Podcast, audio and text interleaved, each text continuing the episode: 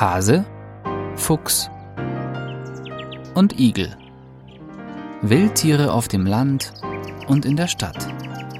Ein Podcast von Wildtierschutz Deutschland. Geschlamperte Wolfsverordnung in Bayern. 21. Mai 2023 die am 1. Mai 2023 in Kraft getretene Bayerische Wolfsverordnung ist handwerklich mit der heißen Nadel gestrickt und, wie man der aktuellen Stellungnahme der Deutschen Juristischen Gesellschaft für Tierschutzrecht DJGT entnehmen kann, rechtswidrig. Zu diesem Ergebnis kommen auch der Wissenschaftliche Dienst der Bundesregierung und weitere Tier- und Naturschutzorganisationen Daraus folgt, dass Verwaltungsakte durch zuständige Behörden auf Basis dieser Verordnung zum Beispiel zur Entnahme gleich Tötung von Wölfen nichtig sind.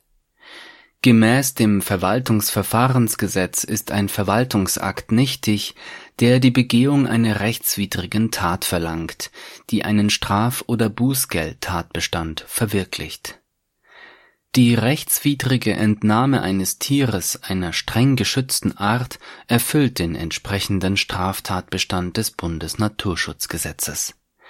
Die zuständige Behörde darf den zugrunde liegenden Verwaltungsakt in einem solchen Fall nicht durchsetzen, und ein beauftragter Jagdausübungsberechtigter muss ihn nicht befolgen diese Verordnung bietet weder Rechtssicherheit für handelnde Behörden, noch ist sie ein geeignetes Instrument, Weidetierhaltern zu helfen, Konflikte aus dem Weg zu räumen oder die Akzeptanz des Wolfes in der Gesellschaft zu fördern Söders Ein-Riss-reicht-Verordnung verstößt gegen Bundesrecht und gegen europäisches Recht und widerspricht dem national und international anerkannten Stufenplan für den Umgang mit Wölfen mit auffälligem Verhalten gegenüber Menschen. Aber genau daran sollte sich die Verordnung orientieren. Wildtierschutz Deutschland Wir geben Tieren eine Stimme.